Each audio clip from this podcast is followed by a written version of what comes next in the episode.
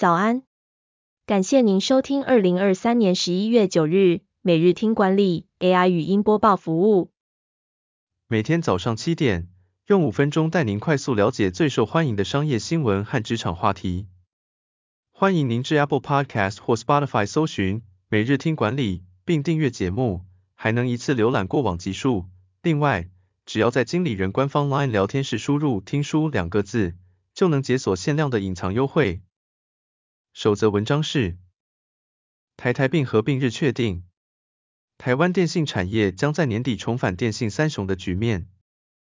台湾大哥大与台湾之星的合并案在今年十月经过公平会审查，双方八日公告，台台并的合并基准日将定在十二月一日。加上先前远传与亚太两家电信业者的合并基准日为十二月十五日，这也代表台湾的电信产业将在年底重回电信三雄的局势。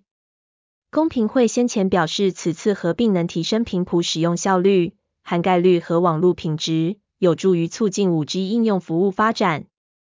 然而，合并后仍存在限制竞争的疑虑。公平会要求台湾大哥大提供相同等级的服务给其他电信业者和用户，并不得以交易条件限制与其他业者的交易。第二则要带您关注，十年减碳目标只用一半时间达成。东元董座邱纯之如何推动 ESG 转型？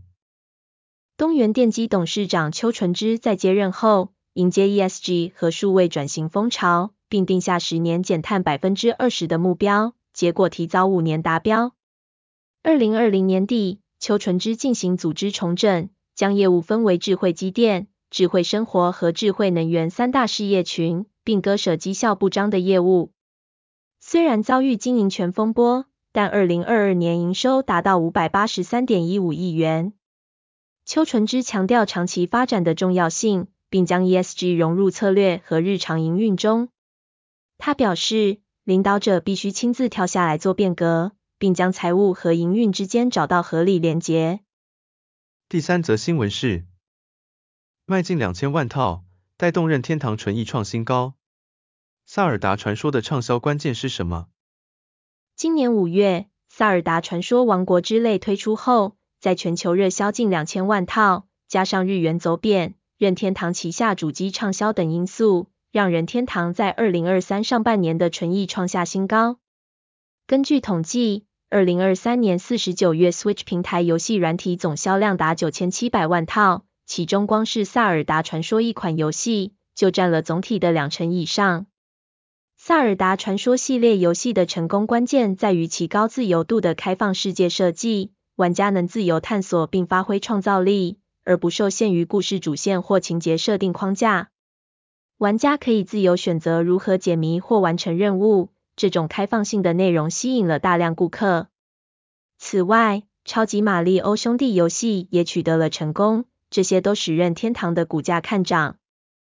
最后带您关注，Acer 三次重创，都靠它三度逆转。施振荣提醒，屡败屡战很好，但别打输不起的仗。Acer 集团创办人施振荣以自有品牌起家。经历三次重创后再造品牌，施振荣认为认输才会赢，并在二零一三年遇到最大亏损时回国担任董事长。施振荣改变了营运的策略，从硬体品牌转向硬体加软体加服务，成功解救公司。施振荣相信每件事都有学习的价值，愿意承认自己的不足，与伙伴讨论，启动变革。他强调，领导者要思考失败后的补救措施，并从他人的失败中学习。经营者也要保护好自己的罩门，尤其是财务方面。感谢您收听，我们将持续改善 AI 的语音播报服务，也推荐您订阅经理人电子报，我们会将每日 AI 播报的文章寄送到您的信箱。再次感谢您，祝您有个美好的一天。